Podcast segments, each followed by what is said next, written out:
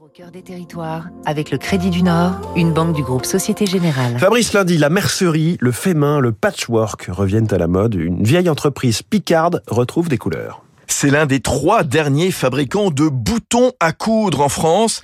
Crépin Petit, né à Bernaville dans la Somme. Près de 30 millions en sortent chaque année sous toutes les formes et de toutes les couleurs. Plus de 50 000 références. Teints, émaillés à la main, vernis, patinés, gravés au laser, imprimé par jet d'encre, Crépin Petit fabrique pour les plus grands noms de la confection, Sandro, Petit Bateau, Armor Luxe, Saint-James, Le Coq Sportif, Lacoste. Deux collections chaque année. À l'origine, en 1873, il y a 150 ans, les ateliers produisaient des boutons en matière naturelle, tels que la nacre, la corne ou l'ivoire.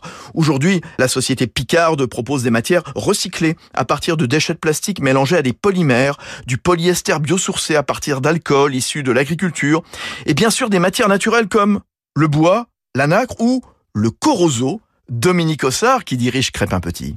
Le corozo, qui est en fait de l'ivoire végétal, c'est un produit qui est en fait euh, extrait du noyau d'un palmier d'Équateur. Imaginez une grosse noix euh, à l'intérieur de laquelle il y a un noyau qui ressemble à de l'ivoire et il est tranché en, en pion pour pouvoir être tourné après euh, pour former des boutons. Ces boutons-là, on peut les teindre et une fois teints, on voit les nervures de la matière naturelle ou on peut les graver pour les mettre à la marque de nos clients. Crépin Petit vente en mercerie et de plus en plus sur Internet avec mafabriquedeboutons.com qui a vu tripler ses ventes. C'était Territoire d'excellence sur Radio Classique.